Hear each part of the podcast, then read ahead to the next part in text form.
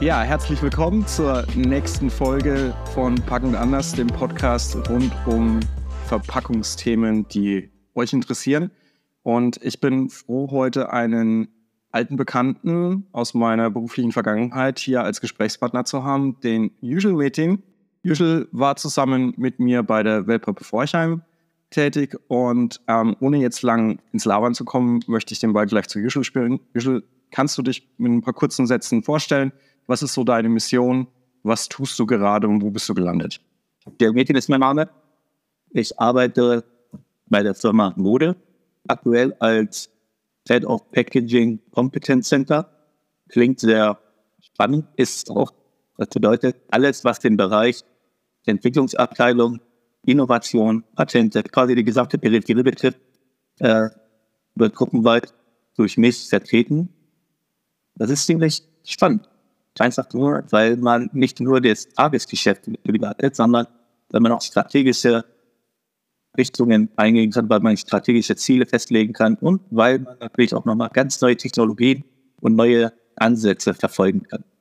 Das macht das Ganze hier wieder aufs Neue sehr spannend. Das klingt mega spannend. Du hast, glaube ich, einen großen Vorteil. Du bist so ein bisschen, ich will sagen mal, über den Wolken. Du hast so die Helikopterperspektive auf das Ganze. Das heißt, du kannst zum einen direkt bekommen, was die Endverbraucher im Tagesgeschäft so wirklich wollen, was die benötigen, aber auch was so Markttrends sind, die vielleicht aus den von den Herstellern kommen, was die Technologien im Markt, was die Herstelltechniken und was Materialität angeht. Und das bringt uns eigentlich auch schon zu dem Thema, warum wir uns heute zusammengesetzt ähm, haben und diese Folge aufnehmen.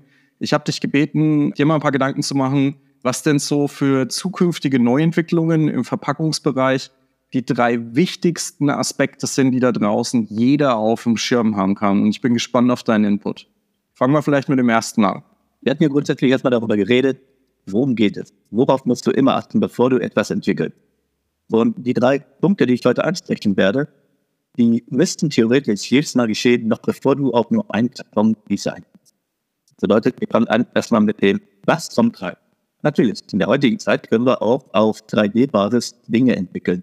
In diesem Fall sind diese Packgüter oder die Produkte aber auch wirklich gut spezifiziert. Da hast du sämtliche Informationen darüber. Da weiß ich schon, was es für eine Stabilität hat, wie ist die Oberfläche, wie verhält es sich, was muss unbedingt eingehalten werden, wie muss es transportiert werden. Das heißt, diese gesamten Informationen hat, diese hat sich ja schon jemand getan. In den meisten Fällen ein ganzes Team. Im Automotive-Bereich zum Beispiel wird das ja relativ stark äh, so angewendet. Dennoch ist es was anderes, wenn du diese Produkte selber in der Hand hast. Es kommt jetzt darauf an, ist es vielleicht etwas Loses, was in diesen Karton hineingekippt wird? ist es vielleicht ähm, etwas sehr, sehr Stabiles, Unbewegliches, Hartes?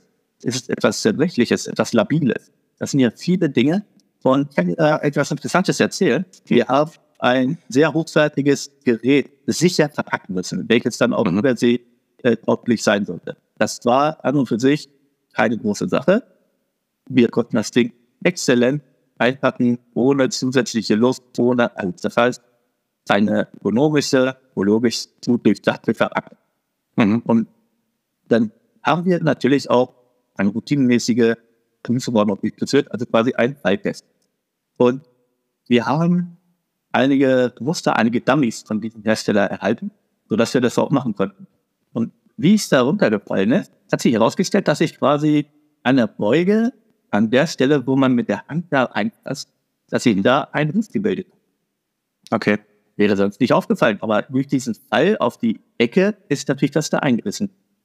Das fanden wir natürlich seltsam. Und dann haben wir noch einige Male äh, einige Tests durchgeführt mit weiteren Mustern, wo wir auch noch weitere äh, Muster auch von dem Hersteller bekommen weil der natürlich sehr hellhörig geworden ist. Ja, das haben wir noch mal gemacht. Und dabei hat sich dann herausgestellt, dass die Designer damit, das, äh, damit die Haptik an der Hand, wenn man dieses Gerät anfasst, damit es sich schöner an die an die, äh, an die Stelle hier heranschmiegt oder damit es sich besser anfühlt, da haben sie das Material äh, um ein Vielfaches verjüngt. Und das hat dazu geführt, dass das quasi sowas wie eine Sollbruchstelle geworden ist, ungewollt, versteht sich. Und nach diesen Erkenntnissen sind die natürlich nochmal an ihr äh, Zeichenbrett und haben diese, dieses Spritzgussteil nochmal verändert, haben das innen drin verstärkt aber das ist auch nur deswegen aufgefallen, weil wir natürlich das echte Material, das echte Produkt hatten und auch in dem finalen, in der finalen Verpackung das Ganze einbauen konnten. So kannst du auch sehr viele Dinge nochmal prüfen, bevor es wirklich äh, in die Welt hinausgeht. Also, wenn ich dich jetzt da richtig verstanden habe, müsste man eigentlich sagen, im Produktlebenszyklus unserer Kunden ist es viel wichtiger, rechtzeitig mit dem Thema Verpackungen anzufangen, nämlich selbst schon, wenn ich mich um das eigentliche, die eigentliche Produktentwicklung kümmere, muss ich schon dran denken, wie es später verpackt wird. Ja? Also nicht erst, nicht erst warten bis zum Schluss, bis alles steht und, und fertig ist und dann sich Gedanken machen, wie verpacke ich, sondern ähm, grundlegende Design-Elemente und, und technische Aspekte von dem Packgut fließen schon relativ früh im Produktlebenszyklus in die Verpackung mit ein. Ja? wenn wir mal ganz genau sind, muss schon noch bevor ich das erste Produkt komplett fertig habe, muss schon darüber nachgedacht werden, wie wird es denn ausgepackt? Wie wird es vielleicht sogar entsorgt? Wie wird das Ganze durch die Welt verschifft? Das heißt, diese ganzen Dinge, die passieren in der Entwicklungsabteilung automatisch. Das bedeutet, sobald man etwas bekommt, wird schon von vornherein, wie kommt das Ganze, was kommt rein, wie kommt es rein, wie wird es verschifft? Schafft es das Ganze überhaupt? Und wie kommt es beim Kunden an, beziehungsweise wie wird es danach auch weiterverwendet? Das sind Dinge, die passieren nebenbei. Das heißt, bei jeder Entwicklung, bei nahezu jeder Entwicklung in der Verpackungsbranche, ist das eine Sache, die ein Entwickler kontinuierlich mitdenkt und auch mit berücksichtigt. Aber jetzt mal Butter bei die Fische. Aus deiner Erfahrung im Verpackungsalltag, kannst du sagen, dass die Kunden rechtzeitig an die Entwicklung denken und euch rechtzeitig mit ins Boot holen? Oder ist es eher so, dass das dann das notwendige Übel der Verpackung ist, was man dann halt noch so hinten dran hängt? War das ist natürlich provokativ. eine sehr provokative Frage. ich weiß. Extrem provokativ. Die Wahrheit ist, mehr als die Hälfte sehen das Ganze eher als notwendiges Übel. Okay. Allerdings ist es so, dass bei den großen Unternehmen, dass sie natürlich erkannt haben, dass dieser Faktor Verpackung ein sehr wichtiger ist. Und aus dem Grunde haben die natürlich auch mittlerweile eigene Leute zum Teil beschäftigt. Mhm. Und die, äh, die pflegen natürlich einen sehr engen Draht zu den Entwicklungsunternehmen beziehungsweise zu den Wellpappunternehmen oder Verpackungsunternehmen allgemein. Das ist ja nicht nur Wellpappe. Das heißt, das wird zwar besser, aber die große Mehrheit sieht das Ganze eher als notwendiges Übel. Wobei man auch hier sagen muss, während früher jemand nebenbei im Einkauf von irgendeinem Unternehmen nebenbei auch noch Verpackungen gekauft hat, ist es mittlerweile so, dass selbst äh, die Einkäufer der Unternehmen, in den meisten Fällen der mittel- bis großen Unternehmen, dass sie mittlerweile echte Fachleute haben. Das heißt, diese Menschen im Einkauf haben zum Teil mit einem echten Techniker vergleichbare Kenntnisse und das ist großartig. Das heißt, die kaufen nicht mehr blindlings irgendwelche Verpackungsmaterialien, nicht irgendwelche Stoffe, nicht irgendwelche Halbfertigwaren, sondern die können schon wirklich fokussiert gewisse Dinge anfragen und das macht das Ganze spannend. Die berücksichtigen nämlich zum Teil schon ihre eigenen Produkte und ihre eigenen äh, Prozesse. Das ist natürlich, das erleichtert das Ganze. Ja. Hat aber nichts an der Tatsache, dass bei mehr als der Hälfte dieser Faktor noch nicht so ausgeprägt ist. Okay. Aber ich finde es gut, dass ähm, ich glaube, im Vergleich zu den mh, hm, Jahren zuvor ist es so, dass das Verpackungswissen allgemeiner verfügbar ist, will ich mal sagen. Natürlich ähm, gibt es spezielle Teilbereiche, wo wirklich Spezialisten in der Branche unterwegs sind, die dann ihre Unterstützung da anbieten. Aber ich glaube, wie du es richtig gesagt hast, die, die Entscheider oder die Leute, die sich in den Firmen, egal ob das jetzt Supply Chain, Lean Management, Verbesserungsprojekte oder der Einkauf ist, die Leute kennen sich mittlerweile schon sehr gut mit dem Thema aus und wissen auch, wie die Vorarbeit richtig zu machen ist, um es dann den Verpackungsentwicklern eben leichter zu machen, sage ich mal, ja, um das Ganze auf, sicher auf den Weg zu bringen. Da hast du recht, ja. Bei dieser Sache muss man natürlich jetzt auch noch einen äh, weiteren Punkt mit in Betracht ziehen. Und zwar hat äh, Corona sehr viel Schaden angerichtet, aber es hat auch einige Dinge beschleunigt oder sagen wir uns so, es hat den Blick oder den Fokus auf gewisse Dinge gelegt. Sehr vieles, okay, was genau? Das bleibt ihr selber. Sehr vieles wurde dann auch online versammelt. Bedeutet, ja. sehr vieles, was im Handel nicht mehr ganz so stark frequentiert wurde, wurde ja online. Ich kenne Leute, die bestellen sich ihr Essen, ihre Getränke, so ziemlich alles online. Und dabei ist dem etwas aufgetaucht, und zwar dieser, wow, ja, dieses Unboxing. Das Internet ist mittlerweile überschwemmt mit diesen Dingen.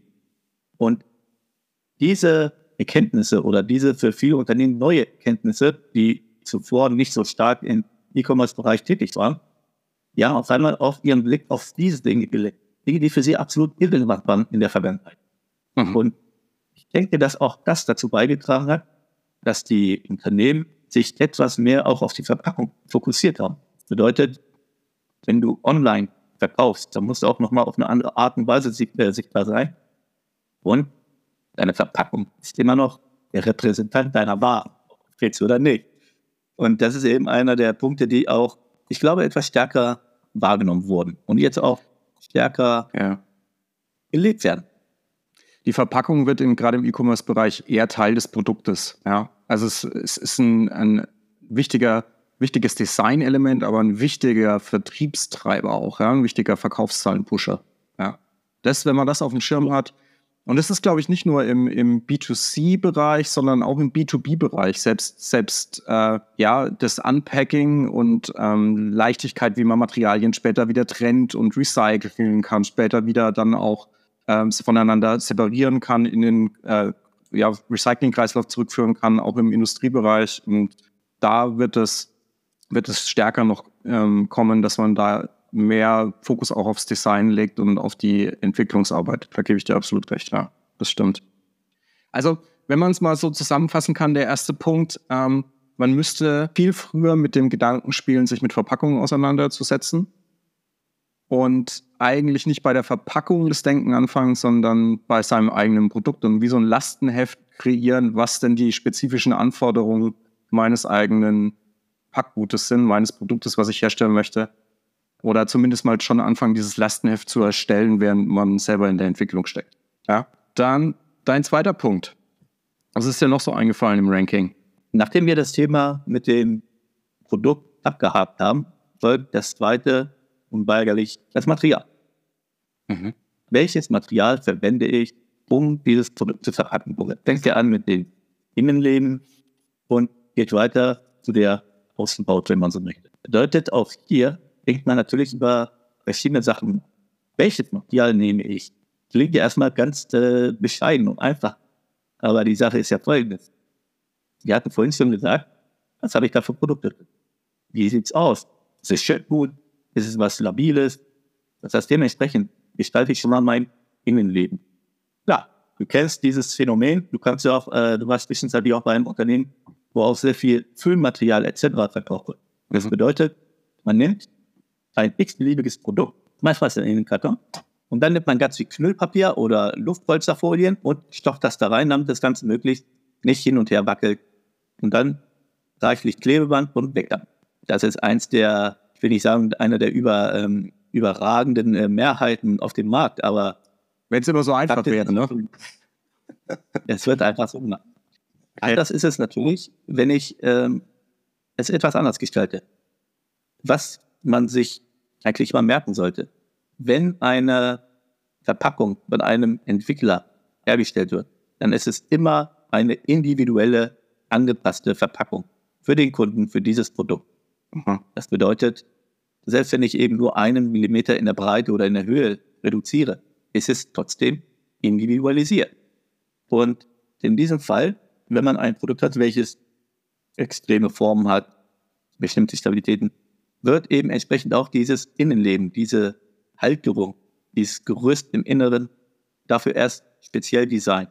Und diese, dieses, wie ich sagen, die Innenverpackung ist einfach extrem wichtig, um A, eine gewisse Stabilität, eine Sicherheit zu gewährleisten, aber B, das auf engstem Raum so festzuhalten, dass es keinen Schaden nimmt, dieses Produkt, und gleichzeitig eine Verpackung drumherum zu generieren, die möglichst wenig Luft enthält. Das bedeutet, mhm. ich versuche natürlich auch immer Planet. Ein Entwickler ist natürlich bestrebt, möglichst wenig Material zu verwenden, möglichst effizient zu sein, aber das auch nur, wenn die Grundvoraussetzungen erfüllt sind. Der sichere Versand von x-beliebigen Produkten. Das ist, okay. das steht an oberster Stelle. Und darauf basierend wird dann versucht, okay, was könnte ich besser machen? Was könnte ich sparen. Es ist, es ist aber aus dem, aus dem Alltag, kann ich dir was sagen, wir müssen da aufpassen, wir müssen vorsichtig sein, weil nicht immer rechtfertigt ein Packgut eine neue Entwicklung für ein Innenleben oder eine individuelle Entwicklung für ein Innenleben. Stell dir jetzt allein mal vor, du hast ein, äh, ein Kundenprojekt, wo meinetwegen über 10.000 unterschiedliche äh, Kleinteile verpackt werden. Ja? Dafür jede individuelle ähm, Lösung, sich an, an einen Computer zu setzen und im CAD irgendeine Stanzform oder irgendwas Spezielles, äh, was gefrästes oder so aus, aus irgendwelchen Formteilen herzustellen, halte ich für wenig sinnvoll.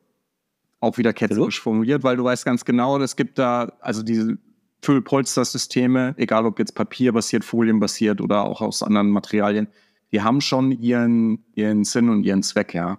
Ähm, ich glaube, du, du hast eher auch aus deiner, aus deiner beruflichen Historie raus den Fokus auf die, auf die Individualverpackung, auf das Konstruktive, ja, also auf das funktionale Design von so einem Innenleben.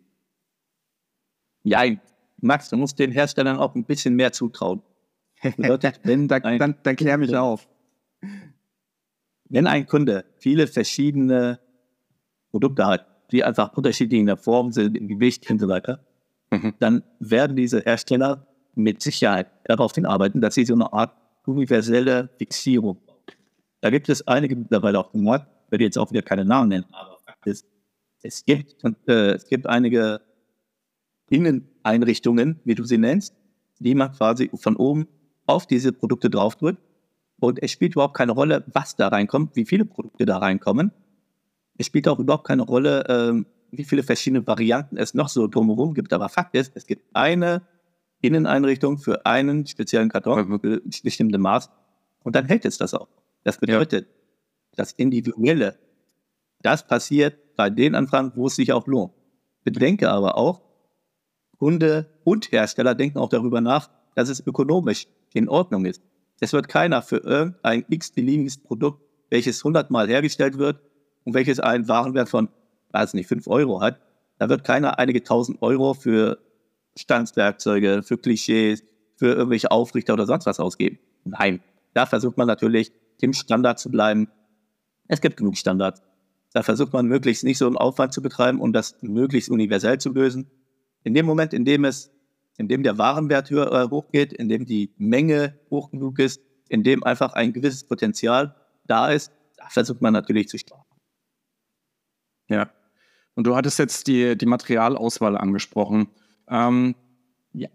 Das, das Kunststoff-Bashing, will ich es mal nennen, ist ja in der Branche im Moment ähm, ziemlich verbreitet. Ich bin da ein bisschen anderer Meinung. Ich glaube, dass der richtige Anwendungsfall auch Kunststoff rechtfertigt in der Verpackung. Ja. Das muss nicht unbedingt immer die Primärverpackung bei, bei Lebensmitteln wie der, der ominösen Gurke in der Folie sein, aber auch jetzt bei uns im, im Industriesektor ähm, macht es ab und zu wirklich Sinn, auf solche Folienlösungen oder auch Kunststofflösungen, Schaumstofflösungen zurückzugreifen. Wie siehst du denn den aktuellen Trend jetzt mal von Kundenseite ausgesprochen? Also was für Anforderungen kommen denn von einem Kunden an dich, wenn es um Materialauswahl geht? Ist es da egal, was in den Karton kommt oder gibt es da schon Präferenzen? Es ist jetzt mittlerweile überall allgegenwärtig. Man versucht natürlich immer auf ökologische Alternativen auszuweichen. In dem Fall habe ich eine ganz klare Meinung dazu. Papier, Wellpappe, Karton, womöglich, Kunststoff, wo nötig. Mhm. Das bedeutet, es gibt gewisse Eigenschaften, die können wir aktuell einfach nicht mit anderen Materialien abdecken. Das ist und in diesem Fall muss man natürlich auch auf diese Möglichkeiten zurückgreifen. Da gibt es ja einiges auf dem Markt. Die Kunden müssen natürlich auch, wie soll ich das sagen? Es geht ja darum, die haben ja natürlich auch gewisse Vorgaben und auch, äh, auch die Hersteller von Produkten auch die müssen ja für etwas stehen. Auch die müssen ihren ökologischen Fußabdruck darstellen und so weiter. Das heißt, die kommen natürlich mit der Absicht oder mit der Hoffnung, dass sie eine Verpackung finden können, die hundertprozentig recycelbar ist, zu 100 Prozent immer und immer wieder verwenden werden kann, die gewisse Vorteile bietet, die man eben gerne liest in den Zeitungen, in, im Fernsehen, ja. wenn er sieht, etc. Aber man muss natürlich auch realistisch bleiben. Mhm. Ökologie, Ökonomie, das heißt, äh, da sind sehr viele Dinge, die bei einer Verpackung mit einfließen. Und natürlich versuchen wir, so viel wie möglich auf recycelbare Materialien herzustellen. Nur wenn wir jetzt bei dem Thema Materialien sind, das bedeutet, das Innenleben bzw. das Material für das Innenleben wurde eben entsprechend schon gewählt. Die haben also das x-beliebige Produkt exzellent verpackt, beziehungsweise fixiert in dieser Verpackung. Dann kommen aber schon die nächsten Fragen. Und zwar die Umverpackung. Ist es vielleicht ein Tiefkühlprodukt? Wird das Ganze eventuell äh, übersee verschifft? Wird das Ganze über ein LKW, ich weiß es nicht, über äh, sehr, sehr holprige Straßen verschifft oder, oder, oder? Das heißt, in diesem Fall sucht man natürlich auch wieder das richtige Material heraus. Das bedeutet, wir versuchen, so viel wie möglich auf Papier, Wellpappe, Karton etc. Äh, umzuschlagen, beziehungsweise das aus den Materialien herzustellen. Aber bei Kühlprodukten zum Beispiel, da kommt man in den meisten Fällen um den Einsatz von Kraftplaner nicht aus. Also das heißt, das Kondenswasser. Mhm. Dieses Kondenswasser ist allgegenwärtig. Was bringt es uns also, wenn wir versuchen, möglichst das günstigste Papier oder äh, das äh, beste Recyclingpapier oder was auch immer einzusetzen, wenn aber danach die Stabilität nicht mehr gewährleistet werden kann, durch Kondenswasser oder durch Meerwasser oder wie auch immer. Das bedeutet, die Sicherheitsfaktoren, diese, äh, diese Faktoren wie äh, Kühlwasser bzw. Äh, Kondenswasser bzw. Fette bzw. irgendwelche anderen Temperaturschwankungen, das sind Dinge, die in diese Materialüberlegungen mit einfließen. Wir versuchen immer noch so viel wie möglich auf rein Papierbasis zu lösen. Aber manchmal geht es einfach. Manchmal muss man eben an eine Beschichtung denken, eventuell an eine Kunststoffbeschichtung, eventuell an, eine, an einen Beutel für das Packgut, weil es eben, ist das nicht, weil es einfach ölig, fettig oder was auch immer ist und man nicht äh, das Ganze aus, auf der Verpackung sehen will. Ich glaube, bei der Materialität, wenn es darum geht, was für Materialien kommen in meine Verpackung rein, müssen sich die Entwickler, egal wo sie sitzen, beim Hersteller oder externe Dienstleister, müssen so ein bisschen die Scheuklappen wegbringen und auf den Materialmix auch bauen. Also die Kombination von unterschiedlichen Werkstoffen in einer Verpackung, um dann eben die einzelnen Eigenschaften der verwendeten Materialien bestmöglich zu kombinieren.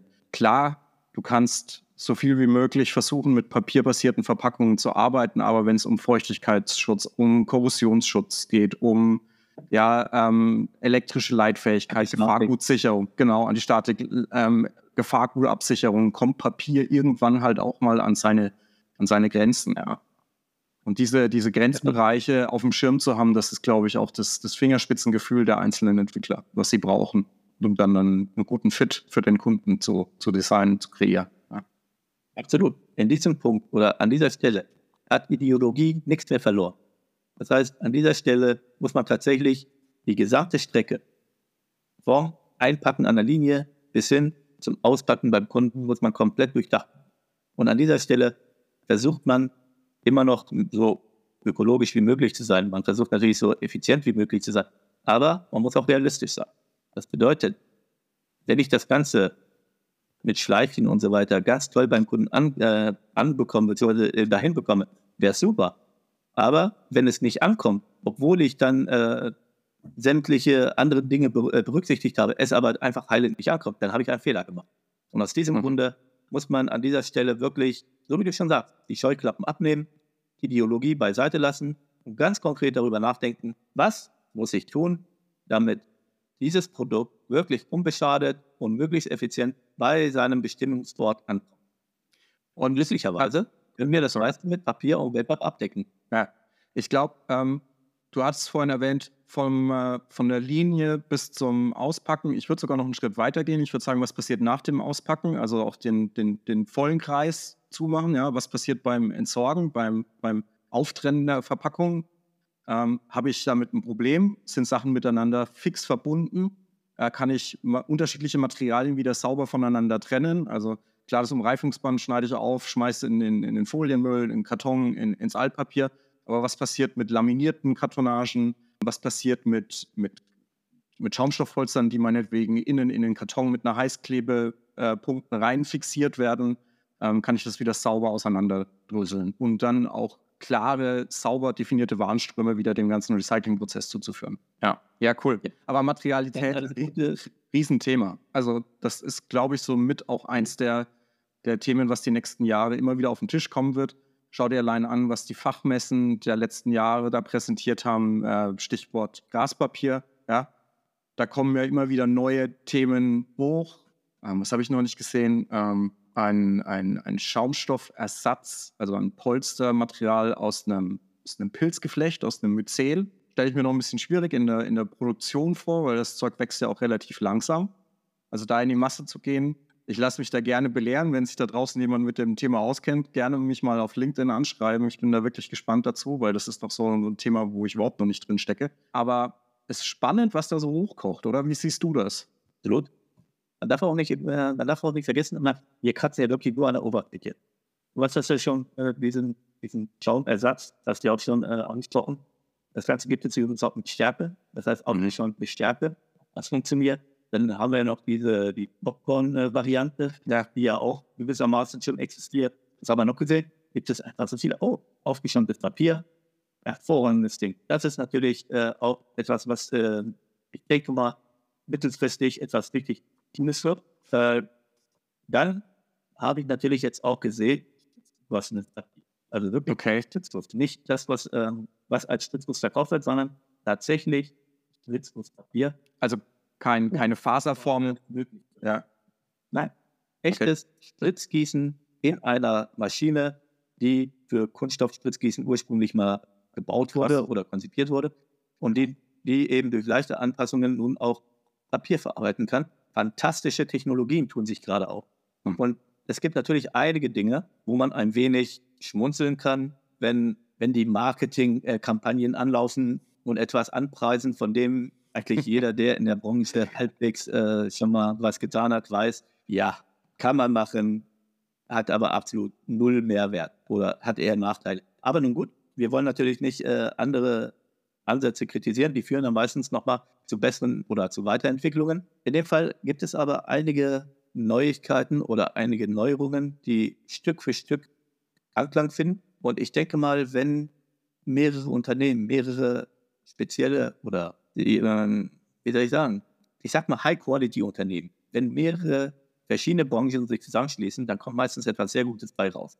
Du brauchst große Vorreiter, um solche neuen Technologien im Markt auch ein bisschen zu pushen. Ja? Ähm, es wird sich jetzt nicht ein, ein, kleines mittelständisches Unternehmen wird sich auf sowas, so ein Wagnis einlassen, um jetzt mal Experimente zu starten, die vielleicht, vielleicht im Moment auch noch mit einem hohen Invest verbunden sind. Ja? die, schau dir an, alle Technologien, gerade auch was Drucktechnik angeht, der Digitaldruck, es war für lange Zeit uninteressant, weil, weil die ähm, Druckkosten, also die Kosten für die Farbe noch sehr hoch waren.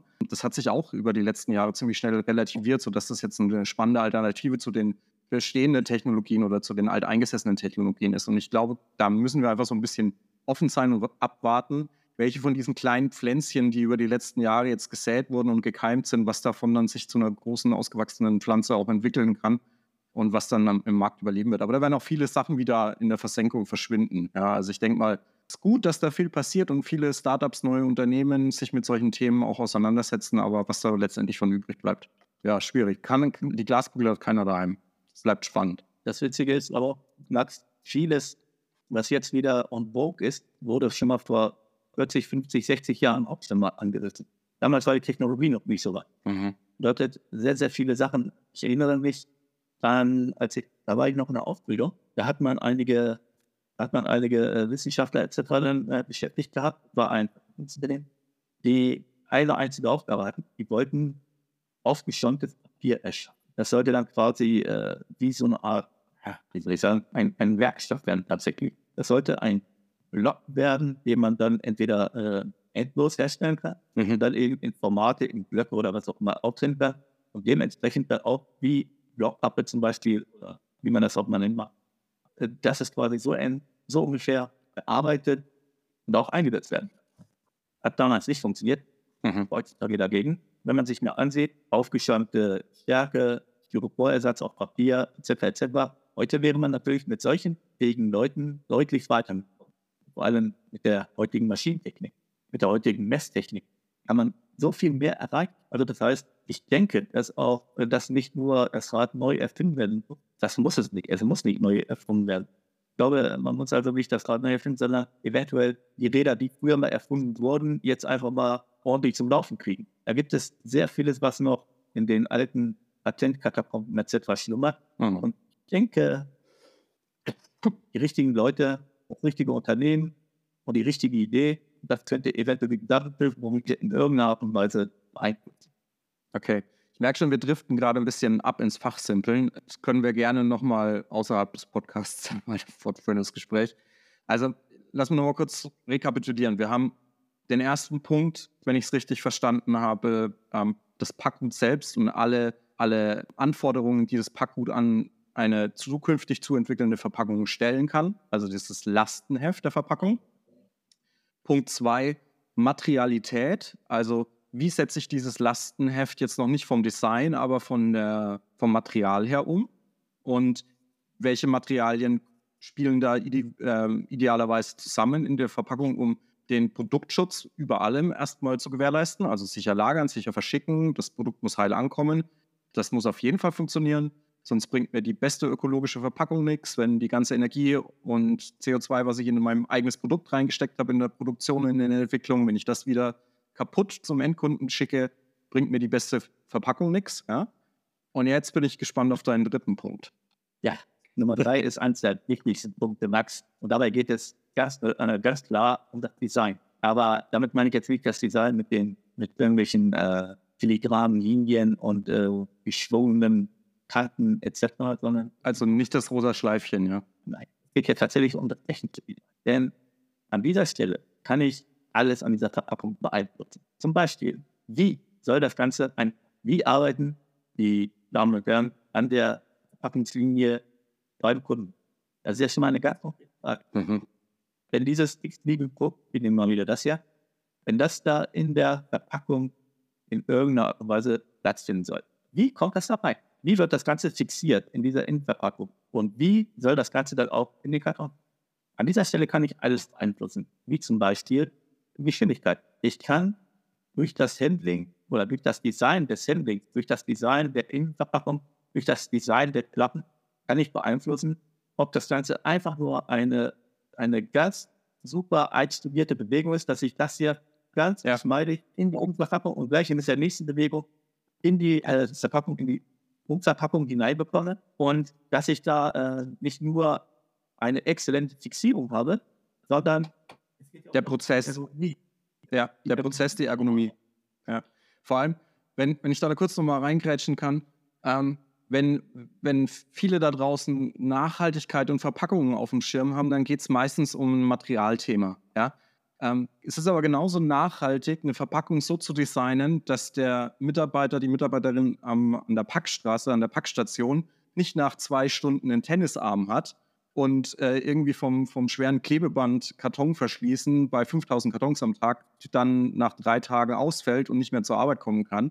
Das ist auch nicht nachhaltig. Also nachhaltig ist es auch, äh, in das Design der Verpackung mit zu berücksichtigen, wie wird es verpackt, wie wird es schon gelagert, ja, also wie oft muss ich zum Beispiel auch ins Lager rennen und mir eine, eine, eine neue Palette an den Packplatz holen. Lauter solche Themen spielen da rein.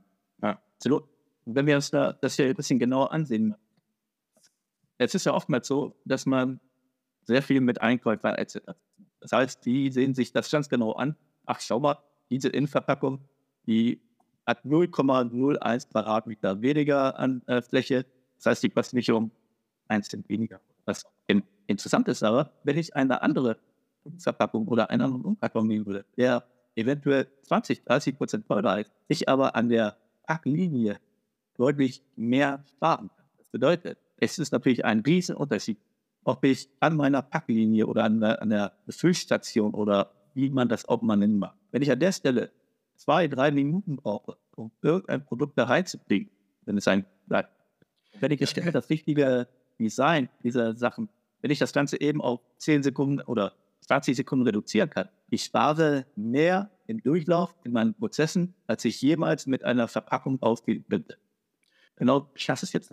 Ich muss da eine Lanze aber für Einkaufsorganisationen oder für die Einkaufsentscheider bre äh, brechen, weil meine Erfahrung hat gezeigt, dass der Total Cost of Ownership, also dieser, dieser Gesamtkostenbetrachtungsansatz immer mehr durchschlägt und viele das einfach schon auf dem Schirm haben. Prozesskosten fließen mit rein, Entsorgungskosten fließen mit rein. Äh, allein wenn du dir überlegst, es müssen ja auch Abgaben für Verpackungen, die in den Verkehr gebracht werden, gezahlt werden. Allein da die Kosten mit zu berücksichtigen im Sourcing Das sind schon Themen, die bei vielen mittlerweile ganz oben auf dem Schreibtisch liegen. Das war auch notwendig. Ja, das war tatsächlich notwendig, damit man, äh, damit man noch mal einen Überblick darüber erhält, was steht da eigentlich alles mit bei. Und wenn wir uns das mal wirklich genau ansehen, wenn ich das richtige, beziehungsweise wenn ich die Produkte schon in der Hand habe, dann weiß ich jetzt ungefähr, was passiert damit. Wenn ich einfach nur ein Briefing habe, es soll etwas eingepackt werden. Es soll etwas im Maß von X, Y, Z eingepackt werden. Ich brauche dir das nicht erzählen, du weißt es selber aus Erfahrung. Wenn ich drei Entwickler an eine Faltkiste setze, eine einfache Faltkiste mit entsprechendem Maß, dann habe ich drei verschiedene Varianten von derselben sogenannten standard festo faltkiste Ja, das ist kein Geheimnis. Wird zwar nicht immer äh, wahrgenommen, aber so ist es. Und deswegen mit dem richtigen Produkt weiß ich wenigstens schon mal, was kommt eigentlich rein. Ich kann mir aber auch schon denken, wie könnte ich dieses spezielle Ding mit diesem Gewicht, mit dieser Ergonomie, wie könnte ich das am besten da rein? Das heißt, an dieser Stelle fließen natürlich diese Punkte, die wir vorhin hatten, Produkt, Material und jetzt das Design, das fließt alles ineinander. In dem Moment, in dem ich mir das also quasi in die Hand nehme, denke ich mal darüber nach, wie designe ich meine, wie soll diese Innenverpackung wiederum in meiner Außenkarton oder in der, in der, mhm. in der Umverpackung platziert und auch fixiert werden. Das ist ja auch ein wichtiger Faktor. Wenn ich das also Ochsen bedacht habe, kommt schon der nächste Punkt. Wie soll das verschlossen werden? Und will ich, dass das Ganze einfach nur mit Tesa rumgepickelt und äh, gutes gewesen? Oder aber ist es etwas, wo der Kunde natürlich auch daran interessiert ist, dass es eine Art Retourefunktion hat. Das ist auch nochmal ein Punkt, den man im Vorfeld schon abdecken muss. Wie mache ich das, dass ich es A, super gut einfach verschließen kann, ohne dass es einen Mehraufwand in der Linie ergibt? Wie kann ich das Ganze auch ohne Zerstörung wieder öffnen? Und wie könnte ich das theoretisch auch wieder retour ersetzen? Mhm. Das heißt also die Wiederverwendbarkeit. Ist ja nicht so, dass jeder Karton gleich nach, äh, nach Beendigung, Befüllung und Versand danach gleich zerstört wird und recycelt wird. Die werden ja den meisten Fällen wiederverwendet. Und wenn ich das Ganze habe, dann kommen natürlich noch äh, weitere Punkte. All das, was du vorhin erwähnt hast. Wie kann ich die Materialien trennen? Eventuell habe ich Schaumstoffpolster drin. Eventuell habe ich Luftpolsterfolien drin. Eventuell habe ich eine Kunststoffbeschichtung drin, mhm. weil es eben eine äh, Kühlverpackung war und die besteht eben auf eine, äh, auf eine Filmierung oder was auch immer. Das bedeutet, an dieser Stelle kommt dann wiederum der Material wieder zum Vorschein. Ich würde jetzt schon grundsätzlich ein Material wählen, welches sich auch wieder einlässt. Das heißt, im besten Fall öffne ich meine Verpackung, nehme mein Produkt heraus und kann mit einem Griff die ganzen Kunststoffpartikel oder Kunststoffeinheiten, Elemente herausnehmen, das Ganze über den Werkstoffsack oder was auch immer entsorgen und das Papier dann natürlich in den Papierkreislauf zurückgeben. Mhm. Das sind Dinge, die man natürlich auch genauso berücksichtigt. Sämtliche Teile, die da reingehören, die müssen ihren Platz finden. Trotzdem muss auch dafür gesorgt werden, dass, wenn ich das Ganze auch wieder rausnehme, dass das Ganze auch äh, ich sag mal, verbraucherfreundlich auch wieder zusammengelegt werden kann. Es ärgert mich immer maßlos, wenn ich Verpackungen kriege, die dann einfach nur riesig viel Platz wegnehmen, die einfach nicht durchdacht sind. Das ist, das ärgert einen. Und vor allem, wenn da auch äh, Elemente, wie du vorhin gesagt hast, wenn da eben, wenn du sie gar nicht zusammenlegen kannst, weil die nochmal so einen Block Schaumstoff da noch mit reingeklebt haben, weil sie da nochmal irgendwelche Stangen da noch mit herein äh, getackert haben, etc. Das sind so Momente, wo man weiß, wenn ihr euch vielleicht fünf Minuten mehr Zeit genommen hättet, wäre das so weit nicht gekommen. Und das nervt nicht nur dich als Anwender oder als Endverbraucher, sondern das nervt auch die, die empfangenden Betriebe. Also im B2B ist es genauso schlimm. Ja? Wenn du irgendwelche äh, allein geheftete Kartonagen, wenn du mal drüber nachdenkst, das ist auch für, für den Kreislauf nicht wirklich super, sowas wieder zu verarbeiten. Also ähm, allein schon das Kleinkriegen von diesen Kartonagen über einen Schredder oder sowas ist die Pest. Ja, eher super. Aber das ist ja nicht nur das Kleinkriegen. Das, das ja. Problem ist ja auch, was passiert danach? Hm. Denn die meisten dieser Sachen, die einfach nur Schaumstoff, Kunststoff und so weiter, alles zusammenpappen, mit der Pappe zusammen, am besten noch einwickeln, quasi eine unlösbare Verbindung äh, herstellen. Das Ganze läuft ja, ob du willst oder nicht, irgendwann in diesen Papierkreislauf mit ein. Das sollte nie passieren. Die Realität sieht anders aus. Und dann wird eben quasi in dem Pulper, wenn du das Ganze auflöst, kann, hast du das Glück, dass du die meisten dieser Fasern dann trotzdem noch retten kannst. Das Problem ist aber überall diese Kunststofffetzen, diese Styroporkugeln und das Ganze aus diesem, aus unserem Prozesswasser herauszufiltern, das ist einfach Aufwand ohne Ende. Das ist äh, ein sehr großes Problem. Denn wenn man sich das genau ansieht, es ist so viel an Styropor und sonstiges Zeug in diesem Papierkreislauf, unnötigerweise. Das ist aber, ähm, unterscheidet sich natürlich. Die großen Unternehmen, die, äh, die Handelsketten und so weiter, die haben natürlich hochwertigeres Altpapier, aber die Endverbraucher, die zum Teil etwas aus, ich weiß es nicht, aus Fernost zum Beispiel bekommen, die nehmen das Ganze so, wie es ist und schmeißen das auch dementsprechend einfach in den Altpapierkreislauf. Mhm. Und so kommt es natürlich auch in den Papierfabriken, in den Recyclingfabriken äh, an. Und dann heißt es natürlich sehr viel Reject. Dieser Reject, der besteht aus Kunststoff, der besteht aus Styropor ohne Ende, also Styroporkugeln, die man in irgendeiner mhm. Weise herausholen muss. Was haben wir noch? Bioabfälle sind natürlich ganz, ganz viel drin. Ist ja, ist nicht auch nur Pizzakarton, wenn man so will. Ja, ich glaube, wir können es so zusammenfassen, dass es mit eine unserer Aufgaben als diejenigen, die solche Verpackungen gestalten, ist, dafür zu sorgen, dass es dem Verbraucher oder dem Empfänger der Verpackung so leicht wie möglich gemacht wird, das auch wieder sauber auseinanderzubringen. Das, ähm, das muss einfach in den Design, in den ganzen Entwicklungsprozess von Anfang an mit einfließen. Da gebe ich dir absolut recht. Das ist das Nachhaltigste, was du machen kannst. Du musst nicht immer das vermeintlich nachhaltigste Material benutzen. Wenn die Anforderungen deines Packgutes mal auch eine nicht so ökologische Variante erfordern, ist das absolut okay, wenn du danach richtig mit dem Material in der Entsorgung umgehst. Ja. Das ist, glaube ich, eine, eine schöne Zusammenfassung, um das Ganze abzuholen. Also ich möchte hier den Sack zumachen. Ich danke dir vielmals für deinen Input. Drei spannende Aspekte, die du mit hier in das Gespräch reingebracht hast. Ich habe viele neue Ideen für weitere Gespräche aus dem Interview mit dir äh, rausnehmen können. Seid da draußen gespannt, was demnächst noch kommt. Wir haben schon ein paar neue Aufzeichnungen gemacht mit interessanten Gästen, die zu spannenden Themen rund um die Verpackung Input für euch haben. Und bleibt dabei. Abonniert den Podcast, schaut auf die üblichen Social-Media-Kanäle. Mein Hauptkanal ist auf LinkedIn, dann kriegt ihr fast täglich Updates rund um die Verpackungswelt. Ich bin Max Haschke. Vielen Dank, dass du da warst und wir hören uns. Macht's gut. Gerne. Ciao. Bis dann. Tschüss.